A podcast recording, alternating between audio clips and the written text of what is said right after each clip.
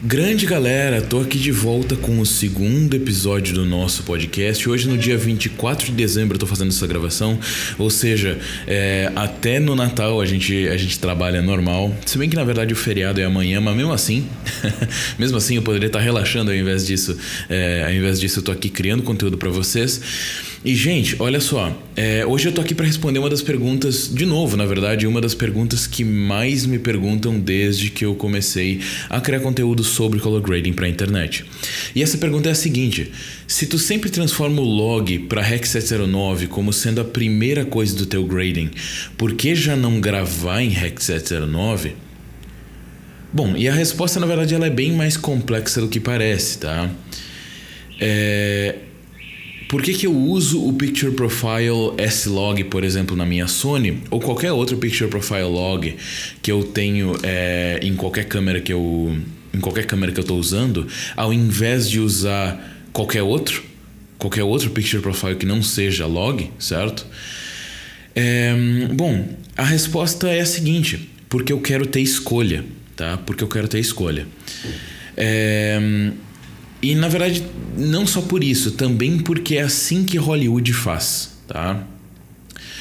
Eu, eu baseio tipo uns 30% das minhas práticas em filmmaking no que os gigantes da indústria fazem, tá? É, então é por isso que seguidamente eu cito Hollywood, porque se eles fazem desse jeito, há de ter um motivo deles fazerem desse jeito. E perfeito, beleza. É, mas obviamente o assunto não é tão fácil e é por isso que isso vai virar um podcast de alguns vários minutos. Primeiro que hum, transformar para Rec 709 na verdade é só um dos termos para corrigir as cores. Transformar para 709 na, na verdade significa só entre aspas corrigir as cores, tá? É, corrigir as cores nada mais é do que fazer um color grading. Só que ao invés de tu ter o objetivo de criar uma coisa mais artística e realista, na verdade tu tem o objetivo de criar uma coisa bem mais próxima da realidade. Essa é a única diferença. É, essa é, é isso que significa uh, color correction, ou corrigir as cores, ou transformar para Rec 709. Beleza? E aí quem fez a minha mentoria sabe que sabe que eu uso principalmente três ou quatro maneiras de transformar o log para REC 709, beleza? É, então tem o CST, tem o, o, o, o LUT oficial da, da marca da câmera, certo? Tem o LUT de filme normal, tem alguns filme LUTs, aqueles que a gente chama de Film Print Emulations, que são... É, que são especificamente para uh, que, que, eles tentam emular o filme, né, o estilo de filme da época que os filmes eram gravados realmente é, no filme físico e as câmeras não tinham sensores, nem eram digitais, nem nada disso. É, então essa é a, é a, terceira maneira e a última maneira é o famoso lift gamma gain ou sei lá ou manipular a exposição no geral tá? De maneira, de maneira mais manual mesmo. Que inclusive, é, se eu não me engano, é uma das únicas maneiras que tem no Premiere de fazer isso. Eu acho que até tu consegue colocar um LUT, só que daí tu não consegue fazer alterações antes do LUT, né? É, Uh, se eu não me engano, a única maneira de fazer alterações antes do LUT é se tu tem uma outra instância do Lumetri antes. Só que daí isso faz bugar o painel na direita. Enfim, o painel do Lumetri na direita. É porque por algum motivo o Premiere ele não entende que tu pode usar mais do que um. É, mais do que um. um é, uma instância do Lumetri. Tipo, ele, ele, entre aspas, espera que tu só use um, uma instância do Lumetri. Enfim, beleza. É, mas aqui eu acabei saindo demais do assunto. Então, tem todas essas maneiras de corrigir para REC 709 e, e quem faz parte da minha mentoria sabe de todas elas. Pode ser que eventualmente eu faça um vídeo falando de todas elas. É, mas vocês vão ver que na verdade elas não são tão complicadas assim. Mas vamos primeiro falar sobre ter escolha. Por que, que antes eu disse que. É, por que, que antes eu disse que uma das respostas é porque eu quero ter escolha, tá? É, bom, falando sobre ter escolha, então, é, eu acho que eu consigo escolher se eu quero perder alguma coisa na hora da colorização, ao invés de só deixar a câmera decidir por mim. Eu acho que esse é o mais importante do log, tá? Eu consigo escolher se eu quero perder alguma coisa na hora da colorização. Então, vamos imaginar um, um waveform ou um histograma, tá?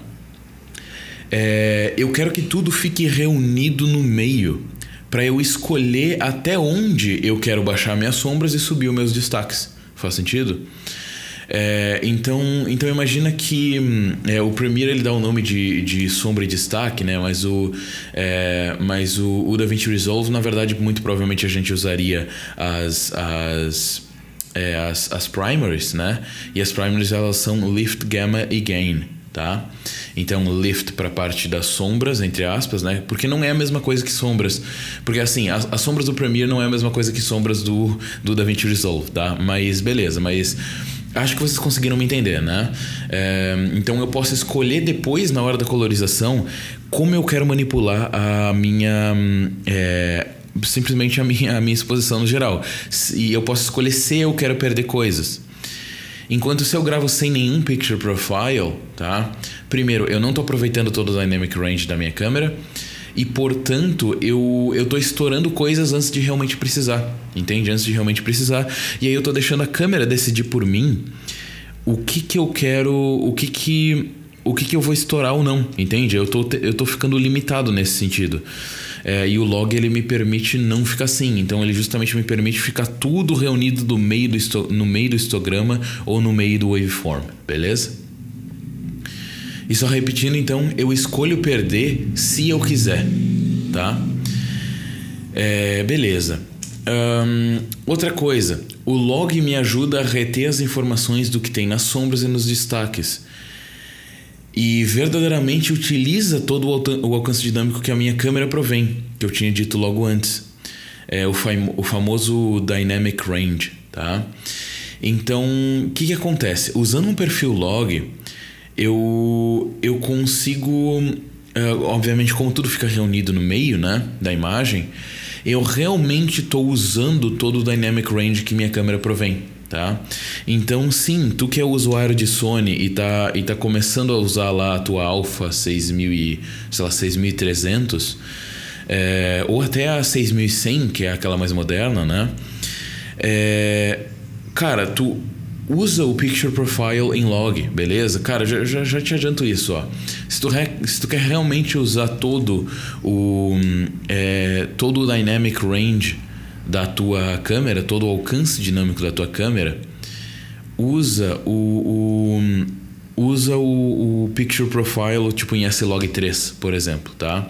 O S-Log3 vai te permitir realmente usar de verdade é, todo o Dynamic Range que a, que a câmera que tu já pagou tem. Faz sentido? É, porque esse equipamento, tu já tem ele, entende? Então vamos aproveitar o máximo dele, entende? Então eu quero realmente terminar esse episódio com a maior dica que. Uma dica e uma ressalva, na verdade, para vocês que gravam Sony como eu gravo, tá? É, a ressalva, e eu acho que é a coisa mais importante dessas duas, é que aquele negócio que falam que S-Log3 é demais para câmeras 8-bit é completamente mentira tá? É completamente mentira. E na verdade não necessariamente as pessoas estão tentando te enganar, tá? Às vezes tem a ver com a falta de habilidade nele, deles em transformar esse negócio para REC 709 e normalizar essa imagem. É, e às vezes tem simplesmente a ver porque as pessoas estão repetindo o que elas escutaram de outras pessoas, tá? Mas a verdade é que isso não tem nada a ver, tá? Tu consegue sim é, gravar em S-Log13 em câmeras 8 bits sem problema nenhum. Se fosse 6 bits, talvez realmente fosse ficar pouco, tá? É, mas aí eu já não tenho certeza. Mas eu, eu. Porque eu nunca usei uma câmera 6 bits, tá? Mas S-Log3 não é demais para câmeras 8 bits. Na verdade, S-Log3 não é demais para nada, sinceramente, tá? Então esse negócio é completamente mentira, completamente é, história para boi dormir, beleza? E sabendo, di sabendo disso, a dica que eu dou para vocês, que é a segunda coisa que eu ia dizer, é a seguinte: gravem S-Log3 e S-Gamma 3 Cine e depois aprende a corrigir. Dá um jeito, vai por mim. A imagem fica tipo assim, 200% com um look mais profissional, tá? Porque justamente tu tá usando toda a capacidade do dynamic range que a tua câmera tem, beleza? Então assim, gravem S-Log3, S-Gamma3 Cine, sei lá, dá um jeito de catar no site da Sony o loot oficial deles de S-Log3 É, e SQL Telecine, dá um jeito de catar, sei lá, se tá, já tá usando o DaVinci Resolve, dá um jeito de usar o, o, o Color Space Transform, tá? Encontra, sei lá, um tutorial no YouTube, alguma coisa assim. Vai por mim, a imagem fica tipo 200% melhor com, é, em relação a um look bem mais profissional. Beleza? Perfeito, gente. Acredito que é isso que eu tinha para dizer para vocês. Dessa vez foi um, um, um, podcast bem mais curtinho e também bem mais, é, bem mais conciso, porque eu fiz um roteiro diferente do primeiro. Eu fiz um roteiro e eu saí menos do, é, saí menos do, do objetivo em si, do, é, do assunto em si que eu queria dizer. Ou seja, ficou um episódio bem mais curto, mais ou menos do jeito que eu esperava, tá? É, então essa é a primeira coisa que eu queria dizer para que eu queria dizer para vocês para finalizar. A segunda coisa é a seguinte: uh, caso tu por algum motivo tenha conhecido esse episódio de maneira pública sem é, sem estar tá no grupo da galera do Telegram, o canal do Telegram onde eu costumo mandar bastante conteúdo sobre color grading lá, é, é onde basicamente eu tenho um, um, mural de todo o meu conteúdo que eu, que eu gero para a internet toda. Então desde que eu gero para o YouTube, para o Instagram e também para é, e também pro pro, aqui pro podcast, beleza? Então até o podcast está lá para a galera desse grupo, tá? É, então, então assim, caso tu queira entrar nesse grupo para te conseguir realmente ver todo o meu conteúdo sobre color grading, é, faz o seguinte Uh, na descrição desse, desse vídeo, aliás, desse vídeo não, desse podcast, se tu tá vendo em algum lugar que tem a possibilidade de ter alguma descrição, que eu imagino que o, o Spotify, por exemplo, é, dá essa possibilidade, tu vai ter o link que entra no grupo. Mas de qualquer maneira, eu quero te dizer qual que é esse link agora, se eu conseguir abrir o meu Telegram aqui, peraí. É, eu quero te dizer qual que é esse link agora para te poder entrar, beleza? Porque é um link bem facilzinho, ó. É t de, t de telegram.me, m de Maria, e, barra Germano Color Grading. Então vamos lá, é t.me barra Germano Color Grading, é, t de tatu.m de Maria, e barra Germano Color Grading, tá? É, lembra que grading se escreve com A. Então, grading se escreve com A, beleza? Ah, é legal, e tá passando uma moto aqui ainda, fazendo barulho. Enfim, gente, é, perfeito, acredito que seja isso. É, qualquer coisa, me deem um feedback do que, do que vocês acharam desse podcast. Se tu tá em algum lugar é, que tu consegue me apoiar como criador, é, na descrição também desse, desse podcast tu consegue uh, me apoiar financeiramente como criador de conteúdo, tá? É, se tu por acaso tem interesse na mentoria, entra também no grupo de Telegram t.me barra Germano Color Grading para te conseguir, porque eu costumo avisar quando eu abro novas turmas da mentoria lá, beleza? É... E perfeito, gente. Acho que é isso. A gente se vê na próxima. Até mais. Tchau, tchau.